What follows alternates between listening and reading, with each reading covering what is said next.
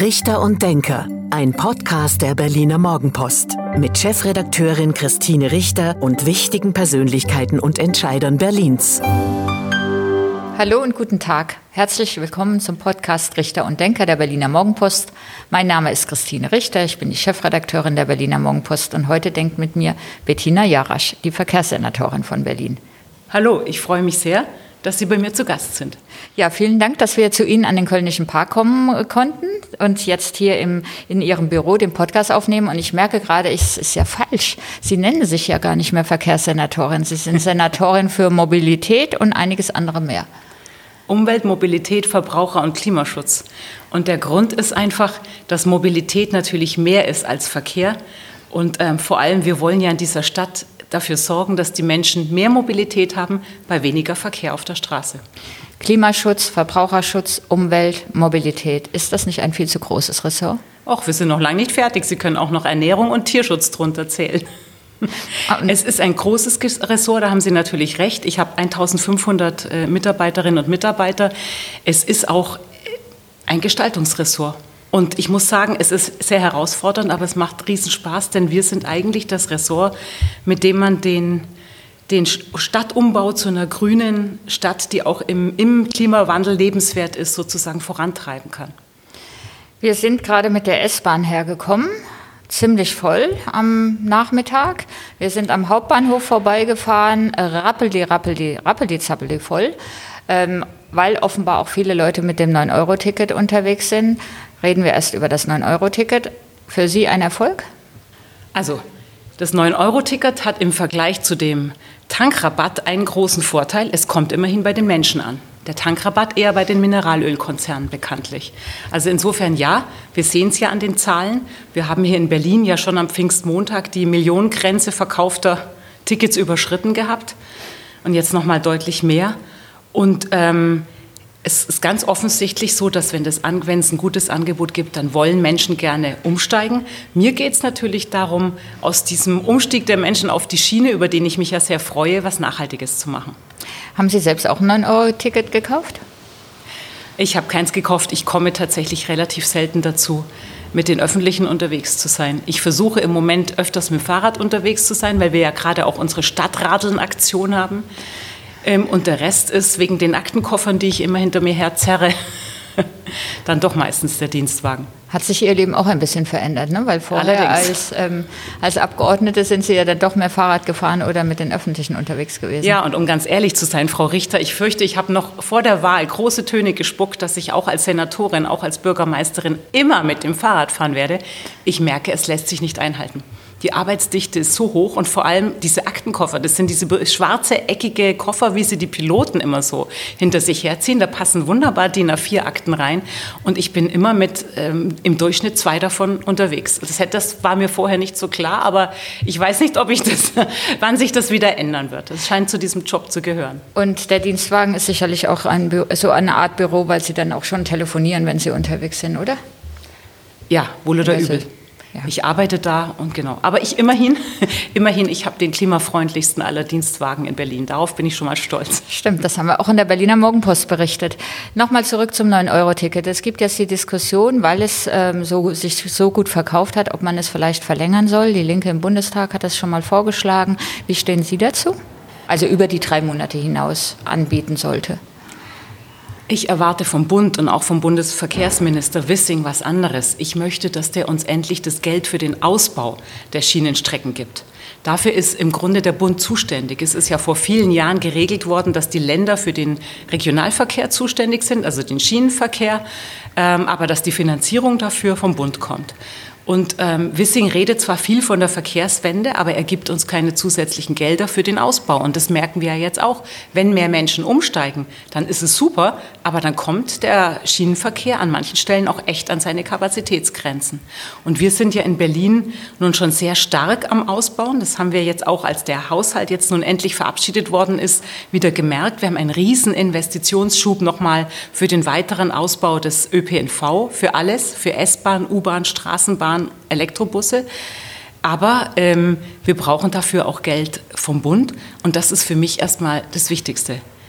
Aber wir merken natürlich auch, ein günstiger Preis und ein Ticket, das ganz einfach zu verstehen ist, weil 9 Euro, egal in welcher Tarifzone wir gerade sind, wirkt. Und auch darüber werden wir uns Gedanken machen müssen.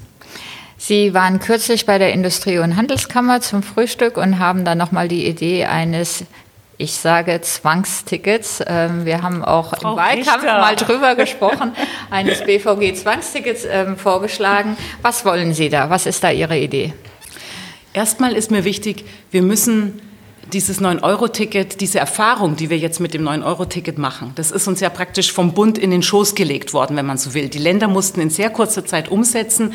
Auch die Deutsche Bahn, die S-Bahn, die BVG, der, mit dem VBB, wir mussten in sehr kurzer Zeit übrigens auch dafür sorgen, dass wir wenigstens auf den erwartbar nach dichtesten, nachgefragtesten Strecken auch für Verstärkung sorgen, damit es kein totales Chaos gibt. So, jetzt haben wir ein Experiment mit dem wir nicht gerechnet hatten und sind gespannt auf den Ausgang. Aber eines wage ich schon mal vorweg zu sagen. Wir sehen, Menschen steigen um, wenn der Preis günstig ist. Und das gilt interessanterweise nach den ersten ähm, Umfragen und Studien, die die BVG jetzt auch gemacht hat, sogar noch mehr für Menschen in höheren Einkommensschichten. Das überrascht mich ehrlich gesagt wirklich ein bisschen, ist aber so. Also gerade ist auch für Menschen, war auch bei der IHK der Fall. Da hat jemand erzählt, er hat drei Autos in der Familie, er kommt gerade aus Saint-Tropez und seit es das 9-Euro-Ticket gibt, fährt er Bahn. Das ist, das ist interessant. Hat das auch begründet? Ich, äh, ich weil es ja. billig ist. Also Entschuldigung, weil es billig ist. Das ist die einzig denkbare Begründung in seinem Fall. Insofern ähm, kann Aha. ich nur sagen, der Preis wirkt offensichtlich. Ähm, darüber freue ich mich auch. Es gibt tatsächlich viele Leute, die vorher gesagt haben, sie haben vorher vor allem das Auto genutzt und steigen jetzt eben um. Es sind mehr Autofahrer, die umsteigen, weniger Radfahrerinnen beispielsweise, sondern mehr Autofahrer. Das ist super, das wollen wir ja. Genau. Dadurch stellt sich aber umso mehr die Frage, wie schaffen wir es eigentlich, dass die dem ÖPNV auch erhalten bleiben als Kunden? Und darum muss es gehen. Und das sage ich nochmal, da bin ich fest davon überzeugt, wir müssen den ÖPNV erstmal noch weiter ausbauen. Übrigens auch nach Brandenburg hinein, dafür tun wir ja auch vieles. Das kostet aber Geld und man kann Geld immer nur einmal ausgeben. Und deswegen sage ich, wir werden darüber reden müssen, ob wir das darüber hinaus schaffen, auch noch ein für alle sehr günstiges Ticket anzubieten, auch nur halbwegs in der Dimension, in der es jetzt das 9-Euro-Ticket ist. Und eins kann ich schon mal prognostizieren. Aus Steuermitteln einfach runtersubventionieren, also einen kostenlosen ÖPNV für alle, das wird nicht drin sein in den nächsten Jahren. Und das bringt mich zurück auf die Idee, die wir vor einigen Jahren schon mal entwickelt hatten, dass man das auch anders organisieren könnte. Und darüber werden wir reden müssen. Unsere Idee war ja so eine Art solidarische Umlage. Sie nennen es Zwangsticket, ich nenne es eine solidarische Umlage. Das heißt, alle Berlinerinnen und Berliner zahlen, aber sehr wenig, 15, 20 Euro im Monat. Und dafür dürfen alle kostenlos mit dem, also dürfen dann alle kostenlos mit dem ÖPNV fahren. Ich weiß, es gibt Menschen, die sagen, ich fahre aber nie mit dem, mit dem ÖPNV, ich fahre immer nur Auto oder auch immer nur Fahrrad, die gibt es ja auch. Ähm, ich würde aber sagen, auch die haben einen Vorteil davon, weil natürlich der Verkehr auf den Straßen deutlich abnehmen würde, wenn das wirklich so wäre. Und das heißt immerhin, man steht da nicht mehr im Stau und es gibt vermutlich auch mehr Verkehrssicherheit. Deswegen würde ich sagen, das ist eine Idee, über die wir ernsthaft noch mal reden sollten gerade wenn wir das ernst nehmen, was das 9-Euro-Ticket uns jetzt eben erzählt. Und das wäre dann ein Ticket, was jeder Berliner ähm, kaufen müsste, hätte, nutzen könnte, nutzen könnte. Man könnte ja dann auch damit fahren, wenn man das Ticket hat. Und für sozial, ähm, für Menschen, die nicht so ein hohes Einkommen haben oder für die 15 oder 20 Euro im Monat ja dann doch schon viel Geld sind. Ähm, was schlagen Sie für die Gruppe vor?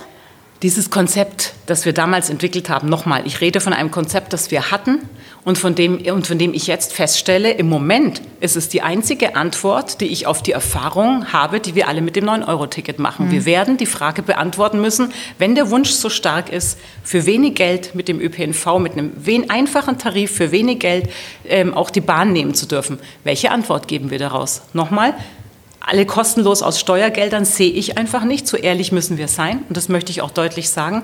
Auf den Ausbau, des, der, auf einen dichteren Takt von S- und U-Bahn und neue Strecken möchte ich auch nicht verzichten. Bleibt nur eine neue Idee. Das ist das Bärenticket. Und klar, Transferleistungsempfängerinnen zum Beispiel müß, müsste man dann ganz aufs Ausnehmen. Aber so weit sind wir ja noch nicht. Mir geht es ja nur darum, das Nachdenken darüber wieder anzustoßen, denn das ist die Frage, die gerade ganz offensichtlich im Raum steht. Was machen wir denn nach den drei Monaten? Abschließend die Frage zu diesem Themenkomplex. Ähm, es gibt ja auch die, den Vorschlag, ein, drei, ein, Euro, ein Ticket für 365 Euro im Jahr anzubieten. Ähm, ist, wäre das auch, auch eine Idee, die Sie für umsetzbar halten? Also, ähm, es ist deutlich teurer als das, was ich gerade gesagt habe. Mhm. Wenn Sie es mal ausrechnen, dann sind 365 natürlich deutlich mehr. Wenn es ein zusätzliches Angebot ist, dann ist es ein Angebot. Es ist aber nicht dasselbe. Es ist keine Antwort auf, die, auf, der, auf diese Erfahrung, ja, die wir jetzt jeder, gerade Genau, machen. es ist ja nicht die, die, der Vorschlag, dass es jeder kaufen ja, müsste, sondern die, die sowieso ich, fahren. Mhm. Dann sage ich mal was anderes. Ähm, wir werden auch noch mal über eine neue Gestaltung der Tarife reden müssen, die es schon gibt. Und da bin ich immer dafür, ähm, und weil nämlich der Ruf, den wir im Moment haben, gerade aus Brandenburg ein ganz anderer ist. Das Land Brandenburg, mit dem wir ja im Verkehrsverbund äh, vereint sind, wünscht sich dringend eine Erhöhung der Tarife. Die Verkehrsunternehmen dort brauchen das dringend. Also wir reden hier gar nicht drüber, alles kostenlos zu machen. Im Gegenteil, wir reden gerade über eine Erhöhung. Ähm, und ich kann nur sagen, wenn wir sowas wirklich angehen wollen oder eben müssen, dann müssen wir das kombinieren mit Angeboten, die auch nochmal wirklich attraktiv sind, mit unterschiedlichen Angeboten. Sie haben den Ausbau des öffentlichen Nahverkehrs angesprochen. Ähm, was genau haben Sie jetzt konkret vor? Also Stichwort U-Bahn oder, oder Straßenbahn? Also ein entschiedenes sowohl als auch, kann ich in dem Fall sagen. Wir sind ja bereits dran, ähm, an insgesamt das ÖPNV-Netz in Berlin nochmal auszuweiten ähm, noch mal dichter zu machen. Und, und auch das ist wichtig, ähm, es läuft ja bereits eine riesengroße Ausschreibung für nicht nur neue, sondern eben auch mehr U- und S-Bahn-Wagen. Und das bedeutet auch, mit Hilfe dieser zusätzlichen Wagen werden wir, wenn die dann geliefert werden, auch dichtere Takte schon auf den vorhandenen Strecken fahren können. Das ist ja wichtig, gerade für Leute, die Berufsverkehr. Also es Vor geht allen Dingen, wenn sie dann ausfallen und sei es wegen der Hitze oder welche anderer Probleme. Richtig, also es geht gar nicht immer nur darum, neue Strecken zu machen, sondern es geht auch darum, das vorhandene Netz für Pünktlichkeit zu sorgen, für einen dichteren Takt zu sorgen, auch für helle, freundliche, saubere Stationen zu sorgen. Und was mir noch ganz wichtig ist, über die ganzen Schienenausbauten hinaus, die wir vorhaben, die aber Langfristprojekte natürlich sind, ähm, ich möchte auch gerne, dass sozusagen diese Mobilität nicht an der Bahnstation endet. Dass man eben am Bahnhof, und zwar gerade auch, wenn man außerhalb des S-Bahn-Rings wohnt, also an der S-Bahn-Station zum Beispiel oder an der U-Bahn-Station, dann eben auch einen Jelbi-Punkt findet, wo man einen äh, Scooter nehmen kann oder eine E-Ladepunkt ist zum Beispiel, so dass man das Auto vielleicht dann aber da stehen lässt und morgens in die S-Bahn oder U-Bahn springt und abends wieder zurück oder eine Fahrradabstellanlage oder auch eine Paketstation für den Wirtschaftsverkehr, den wir ja auch gerne umstellen wollen, eine Paketabholstation, die auch einfach dafür sorgt, dass Menschen unterwegs sind, so dass auch gerade Frauen auch nachts ähm, keine Angst haben, sich an dem Bahnhof zu bewegen. Auch das ist ein Programm, das man aber schneller spüren wird, das man einfach schneller auf die Straße bringen kann. Jetzt hätte ich behauptet, es dauert, das dauert doch noch ein paar Jahre, bis es soweit ist, ähm, bis man solche Angebote dann auch in den Außenbezirken machen kann. Es gab ja jetzt diesen ähm, Versuch, als einmal Schienenersatzverkehr eingerichtet war, dass man den Menschen auch angeboten hat, ihr müsst nicht auf dem Bus dann fahren, sondern ihr könnt mit dem E-Scooter oder mit dem, weiß nicht, ob Moped, glaube ich auch ähm, E-Moped weiterfahren. Ähm, aber das dauert doch Jahre, bis sie dann die, die Stationen so ausgebaut haben mit so einem Angebot. Alles ist ein großer Angang, das ist ja klar. Aber das sind immerhin Projekte, dafür braucht man keine Planfeststellungsbeschlüsse, dafür braucht man keine langwierigen ähm, Planverfahren. Das sind Dinge, die man, äh, für die man übrigens zum Teil sogar Bundesfördermittel kriegt, also wo man Geld vom Bund bekommt, beispielsweise für Fahrradabstellanlagen. Ähm, das ist Geld, das, in das allerdings bisher sehr, sehr wenig nach Berlin geflossen ist. Das haben die Bezirke, waren oft auch gar nicht in der Lage, solche Förderanträge mhm. zu stellen. Das heißt, wir haben uns auch vorgenommen, dass wir das einfach mehr nützen, was schon da ist, beispielsweise Geld vom Bund, dass wir das natürlich nützen wollen im Vergleich zu echten ähm, neuen Strecken, Infrastrukturmaßnahmen, die einfach ihre Zeit brauchen, ähm, geht das alles vergleichsweise schnell. Und ich kann natürlich nicht versprechen, und das werde ich auch nicht, dass wir das flächendeckend in ganz Berlin in den nächsten fünf Jahren an jeder Station hinkriegen. Aber ich möchte schon, dass man in jedem Bezirk was davon spürt. die Menschen in den Außenbezirken, lassen Sie uns ganz kurz dabei bleiben, ähm, brauchen wahrscheinlich nicht nur einen E-Scooter dann an der S-Bahn-Station, ähm, sondern vielleicht so einen Rufbus oder ein Ruftaxi. Jetzt haben wir in diesen Tagen gerade erfahren, dass der Projekt, äh, dieses Projekt ähm, Berlkönig, doch schon wieder nach vier Jahren ausläuft. Das war mir auch gar nicht so bewusst, dass schon wieder vier Jahre rum sind. Der, und der war ja vor allen Dingen im, im Ostteil äh, Berlins unterwegs. Das habe ich auch nie verstanden, weil da gab es immer Taxis und genug ähm, ähm, Trams und U-Bahn und was auch immer. Ähm, was haben Sie denn da vor? Ähm, da die BVG sagte, sie hat eine Idee, das soll es ein neues Angebot geben statt des Bergkönigs. Was kann man denn an Rufbussen oder Möglichkeiten in den Außenbezirken schaffen? Also ich würde Ihnen erstmal widersprechen, dass, der, dass der Osten Berlins schon so gut ausgebaut ist, dass es da gar nichts mehr braucht. Das glaube ich, würde ich nicht ganz unterschreiben. Das gilt für manche Gebiete, aber nicht für in Prenzlauer Berg und in Pankow rumgefahren ist, habe ich schon gedacht, naja, hätte es auch ja, ein Taxi getan. Das war genau das Problem. Der Bergkönig in den ersten Jahren der ist genau dort rumgefahren, wo es am attraktivsten ist, wo es nämlich sowieso schon ein dichtes Angebot gibt. Also insofern ähm, in den Innenstadtbereichen eigentlich noch mehr. Wir wollen genau das Gegenteil. Dieser Rufbus, das ist äh, Rufbus der Bergkönig 2.0, wenn Sie so wollen. Also der Rufbus, der soll eben dort für ein Angebot sorgen, wo es halt noch nicht genügend Anschlüsse gibt. Auch nicht, wie ich gerade sagte, wo es dann an der S-Bahn oder U-Bahn-Station eben Schluss ist und es nichts mehr gibt, so dass Menschen ähm, entweder ein Problem haben, überhaupt wegzukommen, gerade Menschen mit Mobilitätseinschränkungen, ältere Menschen Frauen. oder eben aufs Auto angewiesen sind.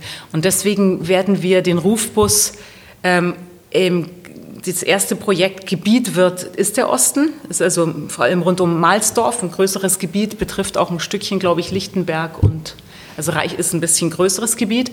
Und wir haben jetzt aber, und darüber freue ich mich tatsächlich sehr, von, der, von den Abgeordneten in den Haushaltsverhandlungen nochmal insgesamt, ähm, ich glaube, 30 Millionen zusätzlich bekommen, also deutliche Aufstockung der Gelder und können damit mehr Gebiete nochmal anbieten und sind gerade dabei zu überlegen, welche Gebiete das sinnvollerweise sein könnten, wo sich das also am meisten, wo der Bedarf am größten ist. Aber eins kann ich schon mal prognostizieren, das wird sicher nicht da sein, wo das, wo das Angebot auch sonst schon gut ist, wo es also ganz viele andere Dinge gibt, auch Sharing Mobility und alles Mögliche schon an Angeboten gibt, sondern dort, wo eben Angebote fehlen. Ja, das ist, das wäre ja der richtige Weg, ähm, dass man nicht, wo man schon sowieso viele Möglichkeiten hat, da noch, noch mal zusätzlich den Rufbus durch sage ich mal, Mitte fahren lässt.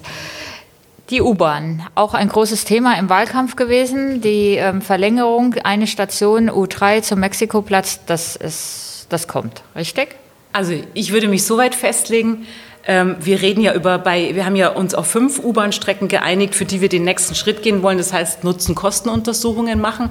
Das sind so Wirtschaftlichkeitsberechnungen. Die müssen wir auch machen, weil ohne die und ohne ein positives Ergebnis, wohlgemerkt, von solchen Untersuchungen gibt es kein Geld vom Bund. Und der Bund zahlt ja immerhin ähm, bis zu 70, 80 Prozent von solchen Strecken. Das möchte ich dann schon haben, dieses Geld. Bei der U3 würde ich mich so weit festlegen, da möchte ich auch noch den ersten Spatenstich haben in dieser Legislatur. Das heißt, wir, dass wir eben nicht nur planen und untersuchen, sondern dass wir diese U-Bahn auch wirklich bauen. Ich sage aber Spatenstich, denn Sie kennen die Vorläufe. Ich, ich, wage mich trotzdem deswegen so weit raus, weil wir schon jetzt in den letzten Monaten mit der BVG intensive Vorgespräche geführt haben. Die, die stehen im Grunde in den Startlöchern. Es gibt ja bei der BVG eine Tochtergesellschaft, die hat die U5 gerade ganz gut zu Ende gebaut. Das sind sehr gute Leute und wir wollen die gerne hier halten. Und die wissen, das nächste Projekt steht an. Die Legislaturperiode in Berlin dauert fünf Jahre. Wir schaffen es nur, ich sage jetzt mal wir, aber ich bin gar nicht beteiligt, also den Spatenstich zu machen innerhalb von fünf Jahren und nicht mehr? Ich hatte Ihnen ja gerade gesagt, warum ich so, warum ich so gerne über Bahnstationen, Fahrradabstellanlagen, Jelbi-Stationen, Rufbus und ähnliches. Geht. Nein, weil die keine Planfeststellungsverfahren brauchen. Sie müssen, Sie haben eine lange Planungsphase, bevor sie bauen können. Das gilt für jede Schienenstrecke, gilt selbstverständlich auch für eine U-Bahn und an der kommen sie auch rechtlich nicht vorbei. Die braucht, wir können, wir versuchen gerade schon mit der BVG indem wir eben praktisch jetzt schon vorgeplant haben, zu beschleunigen. Wir können auch darüber reden, und das tun wir übrigens auch bei Straßenbahnplanungen und so, dass wir mehrere Phasen parallel machen und nicht eine nach der anderen. Also wir versuchen zu beschleunigen, soweit es geht. Aber Tatsache ist, es gibt ein Planfeststellungsverfahren und es braucht seine Zeit. Und wie lange dauert es dann vom Spatenstich bis ähm, diese eine Station Verlängerung bis zum Mexikoplatz ähm, fertig ist?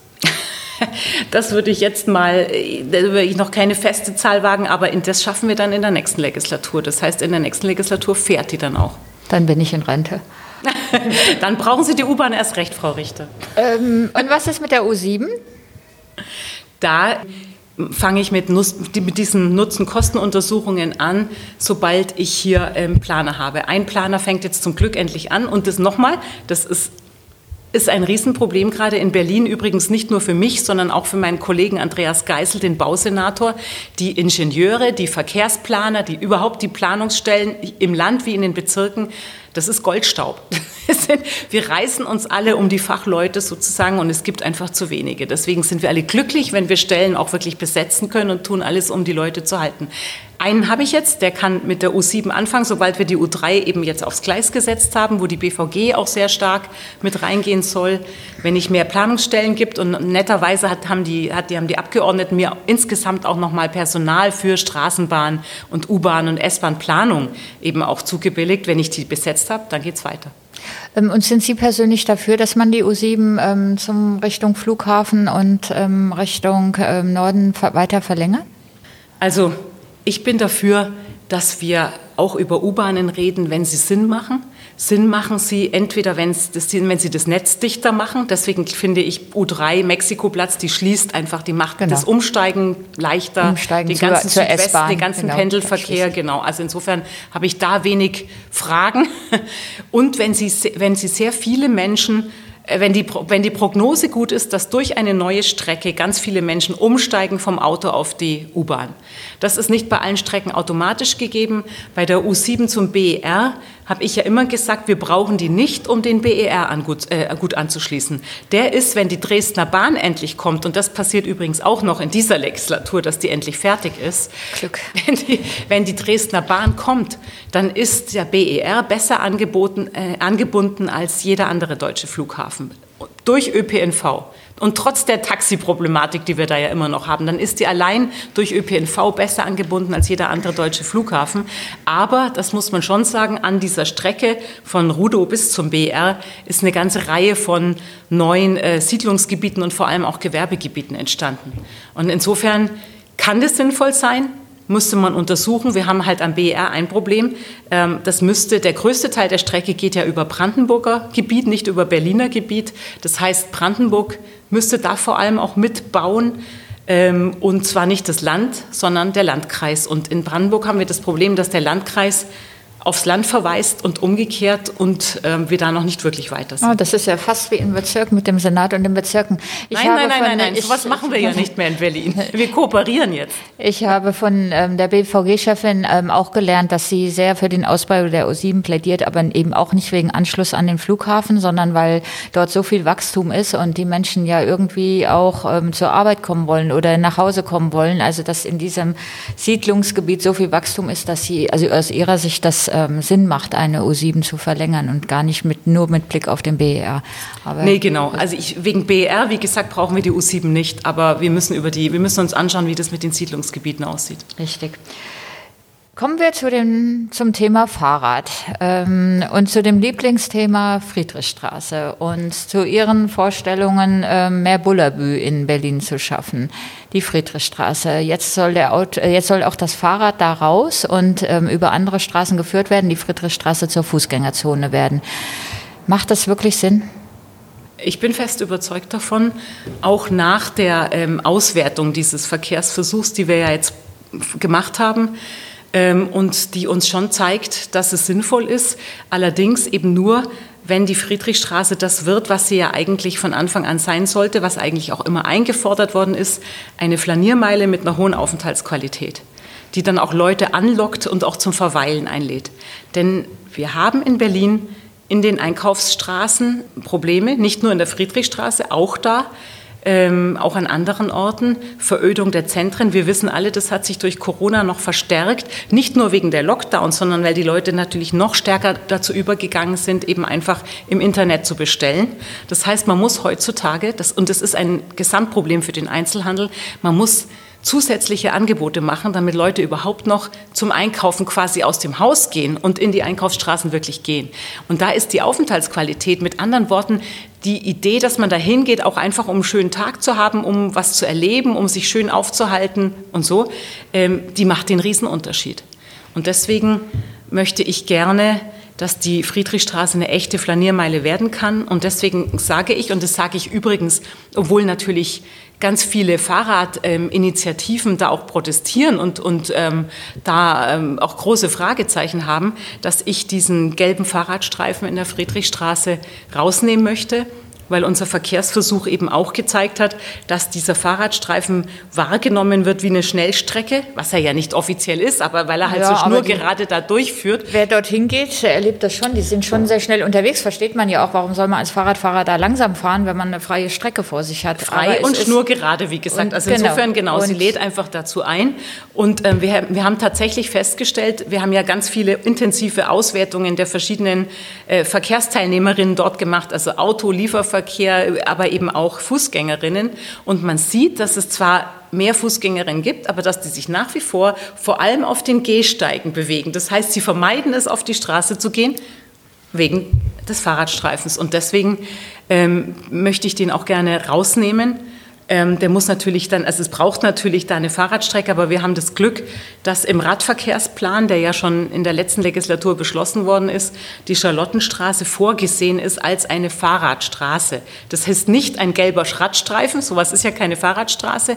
Es bedeutet eine Tempo-30-Straße, wo Fahrradfahrer Vorrang haben. Das bedeutet es. Wobei es da auch wieder die Konflikte geben wird, weil ähm, viele Parkhäuser den Zugang dann über die Charlottenstraße ähm, nehmen, also die Autofahrer, die ins Parkhaus wollen, werden über die Charlottenstraße fahren müssen, wenn die Friedrichstraße Fußgängerzone ist. Und außerdem haben sie ja da in der Ecke auch enormen Lieferverkehr. Das dürfen die. Die Straße wird ja nicht gesperrt für den Autoverkehr. Die sollen in die Querstraßen fahren können und der Lieferverkehr muss sowieso stattfinden. Ähm, sie müssen halt langsam fahren. Jetzt kann man natürlich sagen, zynisch fahren. Im Moment sind sie sowieso alle langsam, weil es nämlich so viele Autos in der Charlottenstraße gibt. Das ist leider so. Das war natürlich auch ein Ergebnis. Der, der, ein Teil ein Teil des Autoverkehrs, der vorher durch die Friedrichstraße gefahren ist. Ich muss sagen, übrigens nur ein Teil, nicht gleich viele, aber doch sehr viele, haben sich in die Charlottenstraße verlagert. Dadurch haben die da Probleme, das sehe ich auch. Der Durchgangsverkehr, der soll da ja nicht mehr stattfinden, aber natürlich dieser Lieferverkehr oder auch äh, der, der praktisch, wie nennt man das, Zubringerverkehr quasi, der Zielverkehr, der halt dort genau ins Parkhaus möchte, so, der soll da ja auch weiterfahren dürfen. Mit Blick auf die Uhr müssen wir noch ein Thema ansprechen, die A100. Die Bundesregierung hat die Berliner Politiker überrascht, ähm, indem sie jetzt den nächsten Schritt für den 17. Bauabschnitt ähm, gestartet hat, nämlich die Ausschreibung für die Planungsarbeiten. Ähm, sie waren sehr empört. Warum?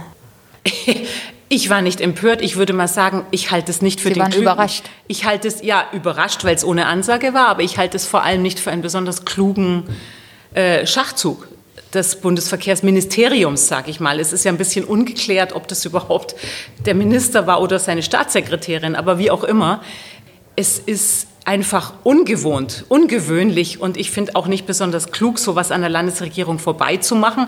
Sie sehen ja auch, dass es ganz offensichtlich auch Widerstandskräfte geweckt hat, denn jetzt hat sich ja auch die SPD auf ihrem Parteitag klar gegen die A100 positioniert, sodass die Koalition da jetzt sehr geschlossen ist. Das macht es nicht gerade leichter. Mit Ausnahme der regierenden Bürgermeisterin? Ich glaube, die regierende Bürgermeisterin ist auch Parteichefin und äh, wird diesen, wird, nehme ich mal an, diesen Parteitagsbeschluss umsetzen. Es ist übrigens auch vorher schon das so gewesen, dass ich da keinen Konflikt mit Franziska Giffey hatte. Denn wir haben uns ja im Koalitionsvertrag darauf verständigt, dass wir nicht wollen, dass die in dieser Legislatur weitergebaut wird. Und da hat Franziska Giffey mir immer gesagt, alles klar. Wir bauen die in dieser Legislatur genau. von uns aus nicht weiter.